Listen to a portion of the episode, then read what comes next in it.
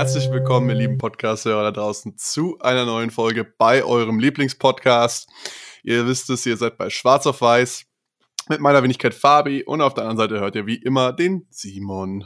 Und diese Woche haben wir uns ein Buch ausgesucht, was euch dabei helfen wird, euer Leben wie immer zu verbessern und alles besser zu machen, weil es immer so ist, die Sachen, die wir in dem Podcast raussuchen, und zwar die Vier-Stunden-Woche von Timothy oder Tim Ferriss.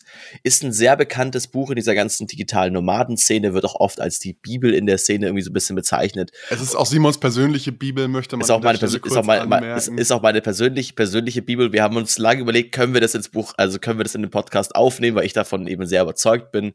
Äh, und um was es geht, ist, eine Form, wie man sich selbst seine, wie man sein Leben gestalten kann, indem man sich selber ein Business aufbaut und dann am Ende eben so deswegen auch der Name nur noch vier Stunden in der Woche arbeitet und dann sonst für andere Dinge im Leben viel Zeit hat, ob das jetzt für Kinder ist, ob das für andere Aktivitäten ist, aber eben sich selbst mit der Muse, so wird quasi dann das Unternehmen in dem Buch immer genannt, ähm, dass es so quasi so viel Geld abwirft, dass man davon leben kann. Vielleicht nicht, ich, ich sage immer Mr. Money McRichman, äh, dass man das nicht wird, also nicht im Sinne von, okay, vermutlich wird man Facebook nicht in einer Vier-Stunden-Woche aufbauen, aber vielleicht kann man trotzdem ein ganz gutes Leben haben. Wieso macht Tim Ferriss das? Also abgesehen davon, dass er selbst beschreibt, dass es immer ein Lebenstraum für ihn war, ein Buch zu schreiben, äh, beschreibt er quasi ganz am Anfang des Buches seine persönliche Anekdote, wie er dazu gekommen ist, sich überhaupt über dieses Thema Gedanken zu machen. Und zwar, er hat eine Firma aufgebaut, Brain Quicken, glaube ich, hieß die, die am Ende irgendeine Form von Nahrungsergänzungsmittel irgendwie verkauft hat, so damals im Jahr 2000 drei, vier, fünf, irgendwie einen der ersten in die Richtung war. Mittlerweile gibt's, kennt an jeder Straßenecke gibt's irgendwen, der, der irgendwelche Pulver verkaufen will, irgendein magisches Pulver, was deinen Körper besser macht. Und aber er hat dann irgendwann festgestellt, so, hey, ich verdiene jetzt hier irgendwie 30.000 Euro im Monat, ich kann mir Mords was leisten, aber ich kann dieses Geld überhaupt nicht einsetzen. Also hat sich dann irgendwie auch ertappt bei einer Europareise, er ist Amerikaner und dass er da mit seinen Eltern irgendwie unterwegs war, trotzdem am Tag zehn Stunden in irgendeinem Coffeeshop saß und sich dachte, verdammt, ich hasse das hier so, ich würde es jetzt voll gerne genießen, aber meine Firma läuft nicht ohne mich. Und von dieser Grundhypothese aus startet das Buch.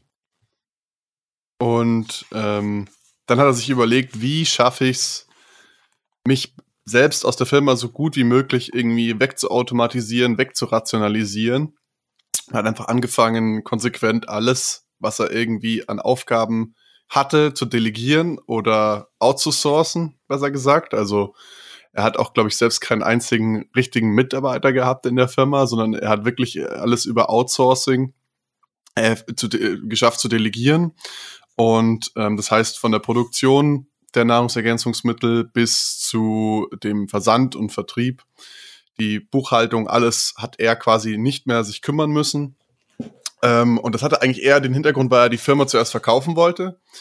Und die Deals sind dann aber, soweit ich das in Erinnerung habe, geplatzt, was sein großes Glück war, weil durch die Automatisierung und durch die Wegrationalisierung konnte er danach dann seinen Lebenstraum leben und diese vier Stunden pro Woche nur noch arbeiten müssen.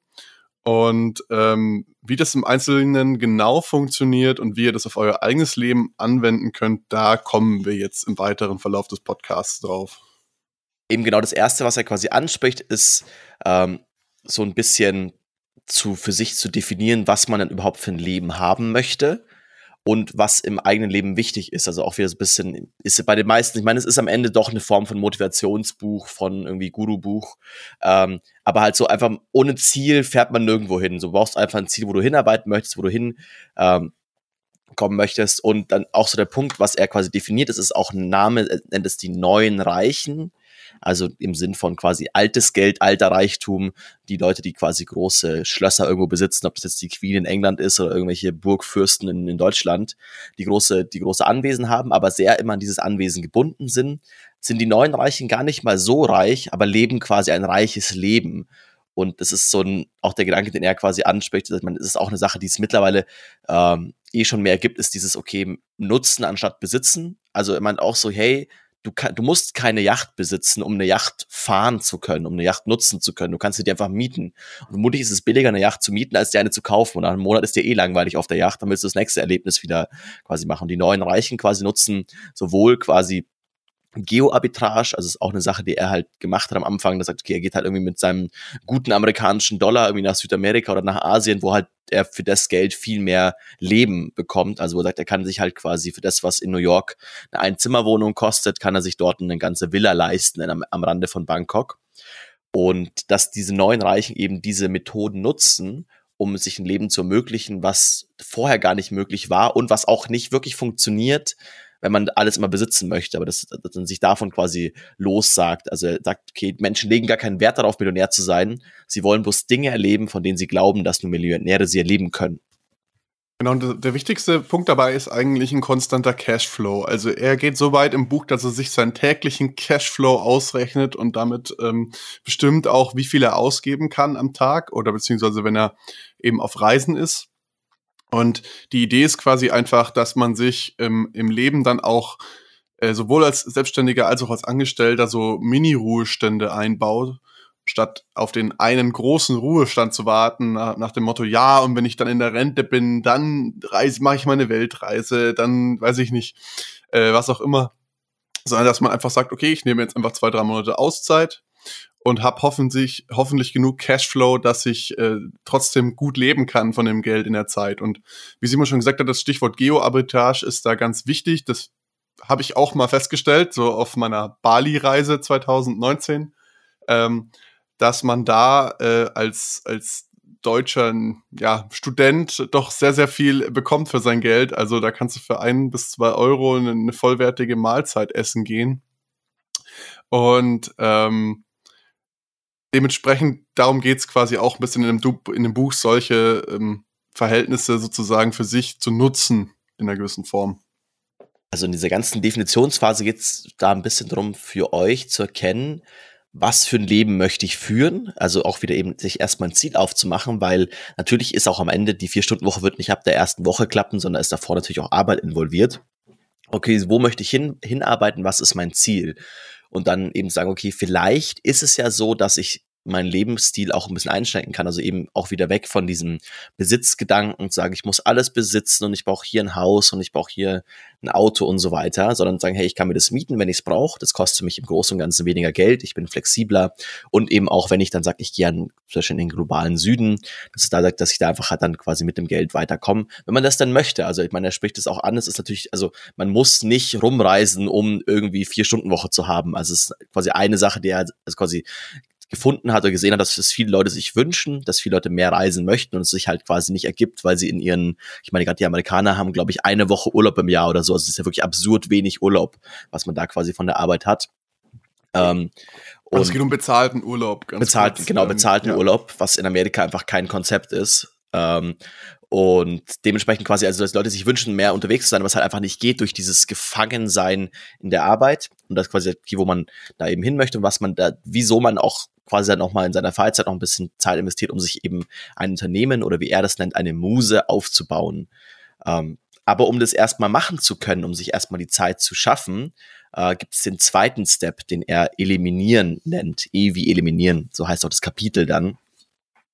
Ähm, und das Ganze ist eigentlich in so einem Akronym aufgebaut, das hatten wir jetzt noch gar nicht erwähnt. Das heißt nämlich äh, DEAL, also D-E-A-L, definieren, eliminieren, automatisieren und Liberation, ähm, die Befreiung. Und ähm, die Idee ist quasi, äh, dass man erst anfängt, sich Ziele zu definieren und dann im zweiten Schritt anfängt, äh, Zeitfresser zu eliminieren. Ähm, das, das ist aber nur die selbstständigen Variante. Wenn ihr jetzt angestellt seid, dann müsst ihr mit dem letzten Schritt anfangen quasi, also definieren und dann Liberation sozusagen euch erstmal befreien vom Bürozwang. Ähm, aber da kommen wir später noch drauf. Ähm, zum Thema Eliminieren, also es geht im Prinzip darum, ähm, Zeitfresser wie zum Beispiel E-Mail-Verkehr, Telefonverkehr, Meetings, soweit es geht, zu automatisieren in dem Fall. Also anstatt jede E-Mail selbst zu beantworten, einfach schon vorsortieren lassen in Verteilereien oder mit einer Auto-Reply antworten. Und wenn es geht, immer dieses Medium bevorzugen, weil dann kann man alles in seinem Eingangskorb auflaufen lassen und wenn man dann ein oder zweimal am Tag die E-Mails durchschaut, ähm, ist man sowieso schneller, weil man gedanklich quasi bei den E-Mails ist und äh, die restliche Zeit kann man sich darauf konzentrieren, möglichst produktiv zu sein. Und er ist auch ein sehr, sehr starker Verfechter des 80-20 oder des sogenannten Pareto-Prinzips, dass ähm, quasi 80 Prozent eures Einkommens auf 20 Prozent eurer Aufgaben eigentlich entfallen, sozusagen. Und er empfiehlt sich auf diese 20 Prozent der Aufgaben zu konzentrieren, um das Einkommen maximal äh, effizient zu, zu erarbeiten, sozusagen. Was heißt das jetzt quasi konkret in eurem Alltag, wenn ihr zum Beispiel, keine Ahnung, wie Fabian, ich in einem Bürojob seid? Man sagt, okay, man hat quasi das Ding, man möchte Richtung eliminieren, das ist halt genau der Punkt. Vielleicht kennt ihr das dann, vielleicht auch gerade selbst im Büro direkt, dass die Kollegen euch ja nicht anstupsen, euch irgendwie immer wieder aus Gedanken rausreißen und ihr eigentlich von diesen acht Stunden, die ihr arbeitet, eh irgendwie nur, keine Ahnung, vielleicht vier arbeiten könnt, weil ihr so viel unterbrochen werdet vielleicht auch durch einen, keine Ahnung, switcht ihr vielleicht ins Homeoffice, habt ihr ein bisschen mehr Ruhe, aber dann ist das Gleiche, da ist dann quasi E-Mail euer Hauptfeind, der euch immer wieder unterbricht. Und auch da der Punkt so ein bisschen, E-Mail ist auch so eine psychologische Falle, weil das fühlt sich nach Arbeit an, weil man da irgendwie sowas wegtackert und dann kann man da quasi eine irgendwie abhaken und so. Aber es ist was, Tim Ferriss quasi im Buch beschreibt, es ist Arbeit um der Arbeit willen. Also man macht es irgendwie nur so, dass man sich irgendwie ein bisschen produktiv fühlt und halt auch diese acht Stunden, die man im Büro ist, irgendwie so ein bisschen halt auffüllt mit, weil man kann keine acht Stunden komplett kreativ durchdenken. Und deswegen macht man zwischen immer irgendwelche Aufgaben, die halt irgendwie eigentlich relativ unwichtig sind und nicht kreativ sind, damit man halt so diese Zeit auffüllt. Und genau davon möchte er weg und euch quasi inspirieren, zu sagen, hey, du musst nicht mehr versuchen, die acht Stunden voll zu machen. Wenn du deine Arbeit in vier Stunden schaffst, ist ja viel besser. Oder wenn du sie in zwei Stunden am Tag schaffst, ist ja optimal, indem du halt quasi Systeme dir aufbaust, die das Ganze dir leichter machen. Und zum Beispiel eine Sache ist eben mit den E-Mails, was er anscheinend macht, ist ein Autoresponder auf alle E-Mails, ist halt liebe, also er ist jetzt selbstständig, aber quasi halt liebe Kunden, liebe und so weiter und so fort. Ähm, ich checke E-Mails nur zweimal die Woche, immer montags und freitags, folgende Uhrzeiten. Äh, wenn bis dahin was Wichtiges ist, hier sind irgendwie die wichtigen FAQs von äh, keine Ahnung, von meinem Produkt. Und wenn wirklich alles brennt, wenn die Hütte brennt, hier ist meine Telefonnummer, können Sie mich gerne anrufen, aber halt sagen, okay, gut, einmal schon diese Flut von Leuten, die dir irgendwelche E-Mails schicken, ein bisschen einzudämpfen. Genau, und auch ein wichtiger Step bei Eliminieren ist eben, dass man, wenn man in einem Angestelltenverhältnis ist, das Ganze erst macht, wenn man mit der Liberation, mit der Befreiung sozusagen angefangen hat. Weil wenn ihr das versucht, in einem Büro zu machen und ihr eigentlich von 9 bis 17 Uhr da sein müsst, und dann in der Zeit nur äh, vier Stunden arbeitet und die restlichen vier Stunden Däumchen dreht, dann könnt ihr euch sicher sein, dass ihr nicht mehr da arbeiten werdet in naher Zukunft. Und ähm, andersrum kann man es auch noch sehen, wenn ihr wirklich so effizient seid, dann wird von euch erwartet, dass ihr halt die Arbeit von vier Leuten übernehmt in diesen acht Stunden oder von zwei, je nachdem, wie effizient oder produktiv ihr seid. Und deswegen ist es da sehr, sehr wichtig, deswegen würde ich jetzt auch zu dem Punkt als nächstes kommen, dass man versucht, zuerst mal einen Homeoffice-Vertrag zu bekommen, dass man wirklich komplett von zu Hause arbeitet und wenn das der Chef nicht mitmacht, zumindest tageweise von zu Hause arbeitet, um so Stück für Stück sich von diesem Bürozwang in, in die Arbeit, ins Büro gehen zu müssen, zu befreien. Und er empfiehlt zum Beispiel, wenn, wenn ihr einen harten Chef habt, zu sagen, ja, ähm, komm, wir machen das einen Tag die Woche und ähm, nur für einen begrenzten Zeitraum und dann sehen wir mal, wie gut es läuft. Und ihr seid dann an diesem einen Tag einfach so produktiv, so effizient, dass euer Chef euch den nächsten Tag gar nicht mehr verweigern kann. Und wenn ihr das geschafft habt, euch wirklich komplett frei zu machen von dem Ort, wo ihr arbeitet, das heißt, ihr könntet theoretisch auch im Ausland arbeiten, das ist eigentlich der Witz in der Sache. Dann könnt ihr das nämlich auch tun. Sobald ihr, sobald ihr diesen Homeoffice-Vertrag habt, fahrt ihr ins Ausland und arbeitet von da, seid genauso produktiv und es wird niemals auffallen, dass ihr, keine Ahnung, gerade in China seid und euch die chinesische Mauer anschaut, so. Also genau diese, diese Idee zu sagen, hey, eben wenn ihr das alles schafft zu eliminieren und irgendwie euch Zeit frei zu schaufeln, dass halt auch diese Überwachung im Homeoffice nicht so da ist, weil man halt sieht, okay, keine Ahnung, wenn ihr sagt, ihr arbeitet morgens stark durch, arbeitet vier Stunden, seid dann fertig für den Tag und geht, nach dem Motto, dann bekommt es keiner wirklich mit im Vergleich zum Büro, wenn man merkt, hey, der Ahnung, Fabi geht aber nach vier Stunden, was macht er denn sonst noch den ganzen Tag? Wir zahlen den doch für acht. Ähm, ist ein bisschen der Punkt. Ist auch so, die, ist auch die Frage, ich meine, ich finde am Anfang denkt man sich ein bisschen, hey, es fühlt sich ein bisschen unehrlich an. Also auch so ein bisschen dieses, okay, dann ich bescheiß damit quasi meine Firma, meinen Chef. Aber am Ende geht es ja darum, der, die Firma bezahlt euch ja für ein Ergebnis. Und wenn ihr das Ergebnis in weniger Zeit schafft, dann ist das ja, also dann seid ihr quasi eure Bezahlung ja trotzdem wert, solange ihr das gleiche Ergebnis liefert. Wenn ihr natürlich das Doppelte liefert und sagt, hey, ihr wollt vielleicht auch eine Gehaltserhöhung, dann könnt ihr auch sagen, hey, wir nutzen das quasi, ich nutze das quasi, um auch noch mehr zu arbeiten. Aber das ist das nicht das, also das ist ganz, ganz erklärt nicht das Ziel des Buches. Also ihr könnt die gleichen Methoden auch nutzen, zu sagen, hey, ich möchte gerne in meinem Job mich hochdienen und quasi ähm, vielleicht eine Gehaltserhöhung, einen irgendwie eine Beförderung und so bekommen, indem ich halt quasi in weniger Zeit mehr schaffe. Also man kann das Eliminieren auch dafür nutzen. Aber das ist eben ganz erklärt nicht das, wo Tim Ferriss mit dem Buch hin möchte, sondern halt sagen, hey, wir wollen weniger im Büro sein, wir wollen weniger feste Arbeitszeiten haben, sondern sagen, hey, man kann sonst das Leben auch genießen. Zum Beispiel er beschreibt dann auch, das Buch beginnt damit, dass er quasi beschreibt, wie er in einer, in der argentinischen Tango-Weltmeisterschaft Tango tanzt, weil er sich quasi ermöglichen konnte, dass er halt dann sehr lange sehr viel üben konnte, beziehungsweise ich glaube nur ein paar Monate üben konnte dann da mitzutanzen, weil er eben nicht mehr acht Stunden am Tag irgendwie oder davor in seinem, seinem Business irgendwie, keine Ahnung, elf Stunden am Tag irgendwie an den Laptop gefesselt war, sondern halt weniger und auch sonst die anderen schönen Dinge des Lebens genießen kann. Also es ist nicht, dass Arbeit per se was Schlechtes ist, aber es wird so als angesehen im Sinn von, es ist sehr gut, erstmal Geld zu haben und dann sich davon auch also wenn man sagt, man ist quasi soweit frei und hat den Punkt, dass man genug Geld hat, um sein, sein Leben sich zu finanzieren, dann kann man sich nochmal ganz aktiver dafür entscheiden, was für Dinge man im Leben machen möchte. Und ob das jetzt quasi Arbeiten ist, kann ja auch ganz, kann euch ja auch total Spaß machen, wieso nicht? Oder irgendwelchen anderen andere Aktivitäten. Äh, das ist eben das, das erklärte Ziel, da quasi dann äh, euer Leben so zu gestalten, wie ihr es möchtet und nicht müsst, weil ihr das Geld braucht. Und er empfiehlt auch ganz klar, ähm, sich von den ganzen physischen Vermögensgegenständen oder Dingen, die man so angehäuft hat, sich einfach mal davon zu trennen, sich frei zu machen und wirklich für, mal, für ein paar Monate einfach ins Ausland zu gehen.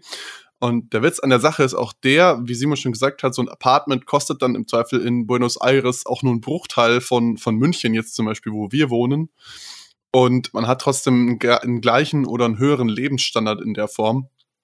Und ähm, er empfiehlt es sozusagen in sogenannte Mini-Ruhestände zu packen, bei denen man wirklich einfach mal für ein paar Monate verschwindet, ähm, sein Leben ein bisschen genießt und dann wieder ins Berufsleben einsteigt, je nachdem, ob ihr jetzt selbstständig oder Unternehmer seid. Äh, könnt ihr es natürlich auch noch ein bisschen auf die Spitze treiben. Also wenn ihr euch jetzt so automatisiert und wegautomatisiert habt, dass ihr gar nicht mehr mehr als vier Stunden die Woche an eurem Unternehmen arbeiten müsst, so wie er das ja ähm, propagiert, sage ich jetzt mal, dann ähm, ist es natürlich auch was ganz anderes, wenn ihr, wenn ihr auf Reisen seid und dann einmal die Woche vier Stunden arbeitet versus ihr müsst jeden Tag vier Stunden arbeiten oder so. Dann kann man natürlich ganz andere Dinge machen. Aber wie kommen wir dahin zu der Automatisierung? Das ist ja das letzte Kapitel, was wir quasi noch offen haben.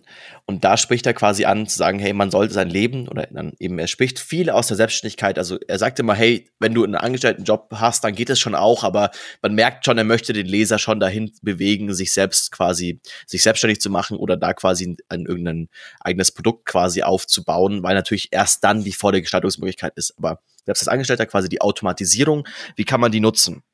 Und dann nennt er jetzt quasi auch so ein Unterkapitel heißt das Leben outsourcen. Und da hat er quasi, also spricht er halt an, dass es quasi, es gibt einen, einen, einen Dienstleister, nennt sich Virtual Assistant, VA auch abgekürzt, oder auch im Deutschen virtueller Assistent oder Assistentin.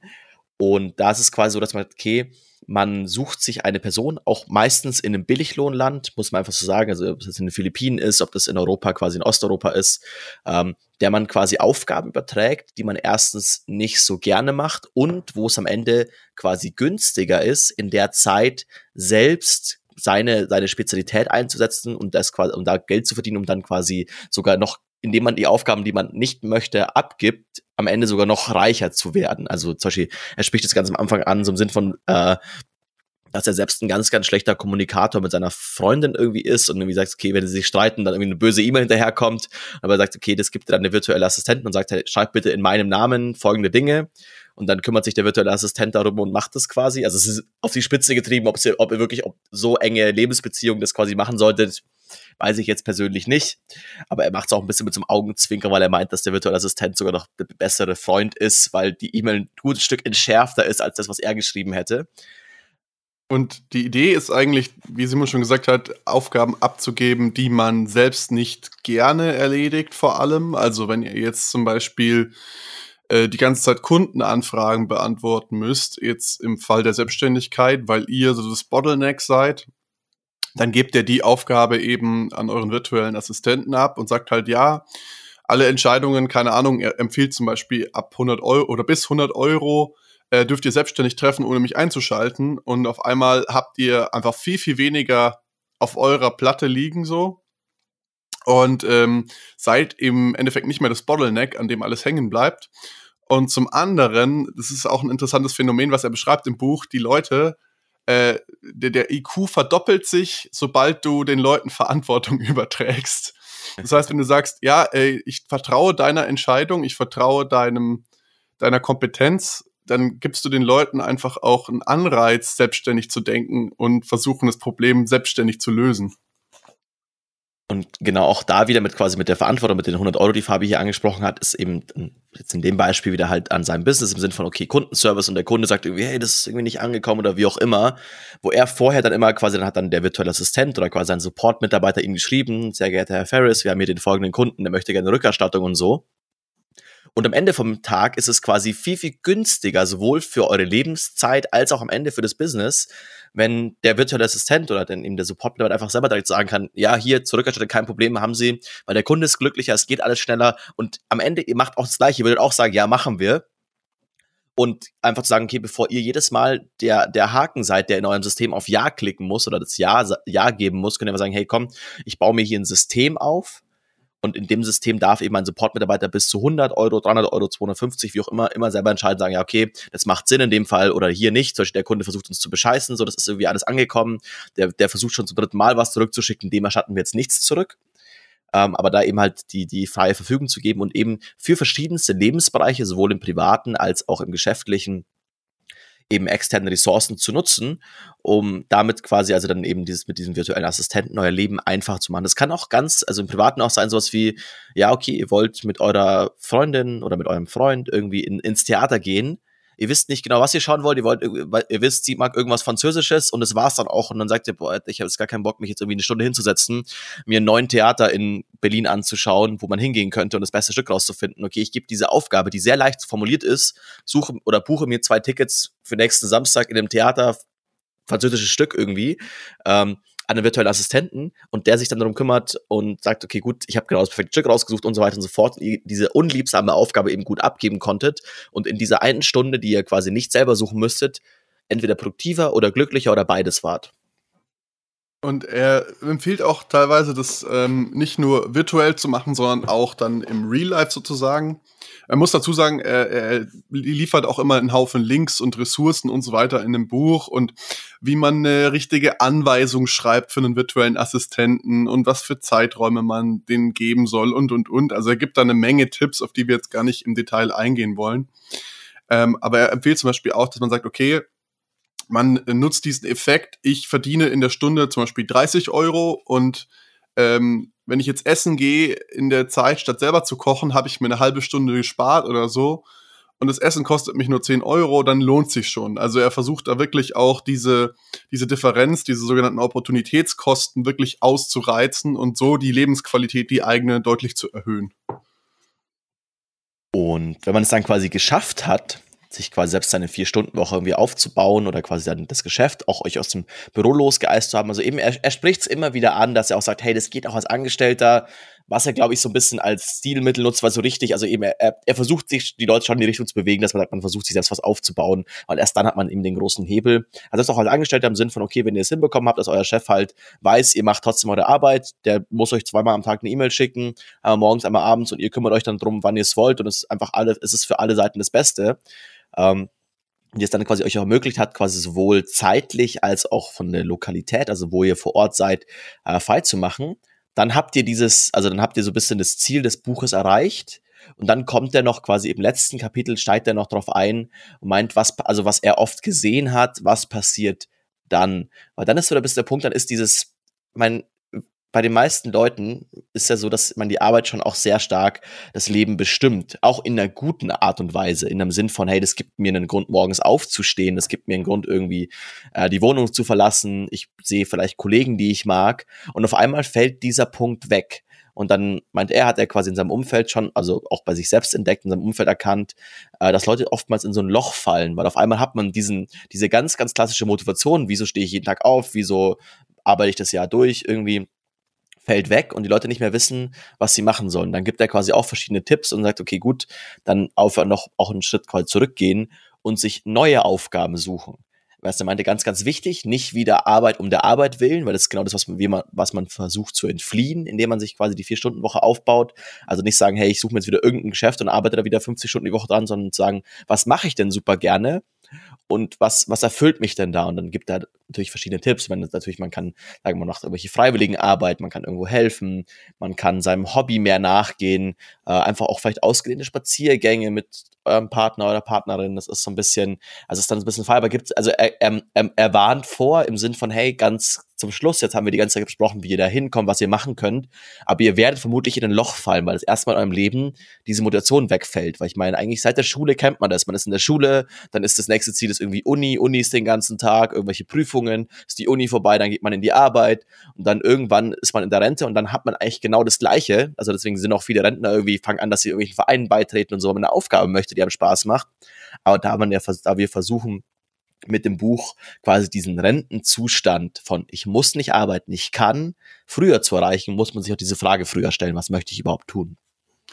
Genau, und wie schon erwähnt, er, er gibt einem sehr viele verschiedene Tipps an die Hand und Strategien an die Hand, zum Beispiel, um ein Unternehmen zu gründen. Und man muss jetzt nochmal an der Stelle sagen, das Buch ist, glaube ich, von 2007 äh, dass einige von diesen Methoden schon ein bisschen eingestaubt sind jetzt im Jahr 2021. Also äh, eine seiner Ideen zum Beispiel ist, man wird Experte, indem man sich vier Wochen lang in ein Thema einliest und dann einen Videokurs zu einem bestimmten Thema auf DVD brennt und das dann online vertreibt. Da würde ich sagen, das ist äh, absolut nicht mehr zeitgemäß. Gerade auch im Umfeld, so zum Beispiel von Udemy oder auch auf YouTube, wo wahnsinnig viel gutes Wissen kostenfrei zur Verfügung steht, glaube ich, hat das einfach kein Geschäftsmodell mehr. Ähm, und genauso, was er beschreibt mit äh, seinem, mit seinem Brain Quicken, mit seinem Nahrungsergänzungsmittel, das, das ist ja auch eine Art Dropshipping, was er da macht. Also er, er bezieht die Waren jetzt nicht aus dem Billigland, aber er lässt es in den USA fertigen und die verschiffen das dann für ihn und machen die ganze Logistik und er streicht die Marge ein und muss sich eigentlich nur um den Vertrieb kümmern. Ähm, das ist ja auch im Prinzip jetzt 2021 kein so revolutionäres Konzept mehr wie vielleicht 2007. Also mich würde mal interessieren, was er jetzt machen würde, wenn er jetzt noch mal vor der Aufgabe stehen würde, ein neues Unternehmen zu gründen oder beziehungsweise wie er das angehen würde. Ja, da merkt man schon. Also ich meine, das ist auch die Frage, so ein bisschen die Sachen, die wir halt heute kennen. Also ich, ich glaube, das Buch hat, es war auch irgendwie, irgendwie Bestseller von alle möglichen und so, ähm, hat viele von diesen Sachen irgendwie inspiriert und auch genau diese Sache eben von werde Experte irgendwas das haben jetzt eine Million Menschen gemacht, vielleicht sogar zehn Millionen Menschen. Langsam sind eigentlich alle Nischen, die einfach, also so die, die äh, Low-Hanging Fruits sind so ein bisschen alle abgegrast, weil alle das Buch gelesen haben und so, ja, ich will genau dieses Leben und das mache ich auch irgendwie eben, ich werde Experte in irgendwas oder ich mache auch ein Nahrungsergänzungsmittel. Also ich glaube, das in der Form ist auch nicht mehr so möglich, weil einfach da die Zeit ein bisschen rum ist. Ähm, was nicht heißt, dass die Grundideen in dem Buch nicht mehr valide sind, aber du hast recht, also auch so die Links, die er auch anführt und so, sind oftmals, ich meine, es ist ein Buch, so, das ist klar, dass es irgendwann veraltet, aber es ist halt so ein bisschen, die Links, die er anführt, sind veraltet. Ein paar von den Konzepten denkt man sich auch so, ja, okay, gut, ob das jetzt, also das war genau, es war in den Anfang 2000er vermutlich irgendwie sinnvoller, als das jetzt ist. Ähm, oder einfach auch nicht, da war die Konkurrenz nicht so stark. Also auch dieses Ding von, ich mache Dropshipping, war damals ein ganz, ganz neues Modell. Also sagen, hey, ich brauche keine Fabrik, wo ich meinen Brain Quicken irgendwie herstelle, sondern ich hole mir dafür jemanden, der eine Fabrik hat, der das für mich produziert und verschickt. Und für meinen, für meinen Support hole ich mir auch jemanden, der irgendwie nicht in England, irgendwie nicht in Europa sitzt, sondern vielleicht irgendwie in Indien, aber trotzdem Deutsch spricht und so, aber günstiger ist. Und also diese ganzen Konzepte sind halt heute sehr, sehr weit verbreitet. Da muss man sagen, es ist also viel, oftmals hat man nicht mehr so dieses, diesen krassen Aha-Effekt, wenn man sich ein bisschen schon mit dem Thema beschäftigt, wie es vielleicht noch vor ein paar Jahren war.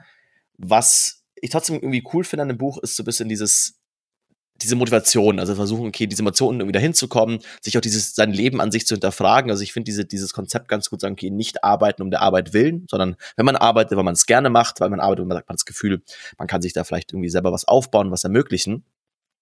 Ich glaube, das ist aber ist auch relativ zeitlos, weil es ja mehr ein philosophisches Konzept schon fast als ein, als irgendwelche direkten Tipps. Ja, damit würde ich dann fast direkt übergehen zu, zu unserer Bewertung des Buchs. Ähm, ich fange jetzt mal mit der Quellendichte. Also man muss ganz klar sagen, das Buch ist rein anekdotisch aufgebaut. Es gibt bis auf die Quellen und weiterführenden Links, die er anführt, eigentlich keine wirklichen Zitationen oder sowas. Deswegen ähm, aber was ich cool fand, er gibt einem echt ein paar Tools mit, auch wenn die vielleicht nicht mehr ganz aktuell sind, aber deswegen gebe ich zumindest eine 1 von 5 hier bei Quellendichte. Das Buch war sehr verständlich, 5 von 5 und es ist auch absolut umsetzbar. Also man kann wirklich einiges davon in seinen Alltag integrieren. Ähm, Die Frage ist, ob man das möchte oder ob man bereit dafür ist. Also er hat auch sehr viele so Aufgaben quasi, die er einem an die Hand gibt, um das richtige Mindset zu entwickeln und sich überhaupt zu trauen. Aber ich sag mal, man kann vieles davon umsetzen, deswegen gebe ich da auch eine 5 von 5.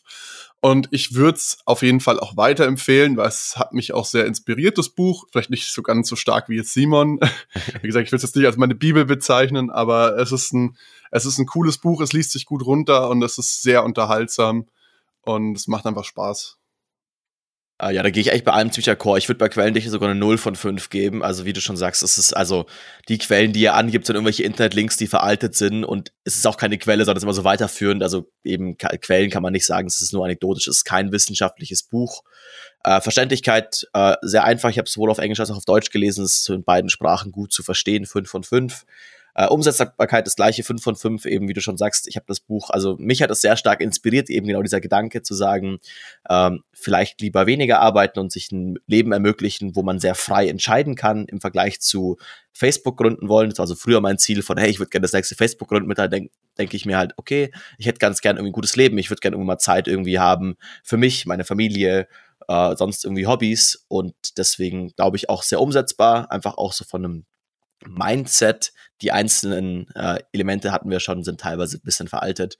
Ich würde es auf jeden Fall schon weiterempfehlen. Habe ich auch schon ein paar Mal gemacht. Ich habe es auch schon ein paar Mal verschenkt. Also ich finde es ich find's ein super Buch. Man kann es gut lesen, um einfach sich ein bisschen auch so eine neue Perspektive aufzumachen. Ähm, ja, hat mir gut gefallen. Aber es ist absolut, also unserem wissenschaftlichen Anspruch des, des Podcasts wird es absolut nicht gerecht. Das, dafür war es ein Griff ins Klo. Gut, es muss ja nicht immer alles wissenschaftlich sein, um ein gutes Buch zu sein. Ich finde ja auch das Konzept geil, dass man sagt, okay, wenn du irgendein Problem hast, dann schau dir irgendeine Biografie an von einem Menschen, der es äh, schon gelöst hat oder so. Das ähm, ist ja absolut legitim. Aber gut, ähm, dann würde ich sagen, sind wir durch für heute. Ähm, abonniert den Podcast, wenn ihr es noch nicht getan habt. Alle weiterführenden Links von uns findet ihr wie immer in den Show Notes oder unter swpodcast.de. Und wir hören uns in zwei Wochen. Bis dann. Ciao.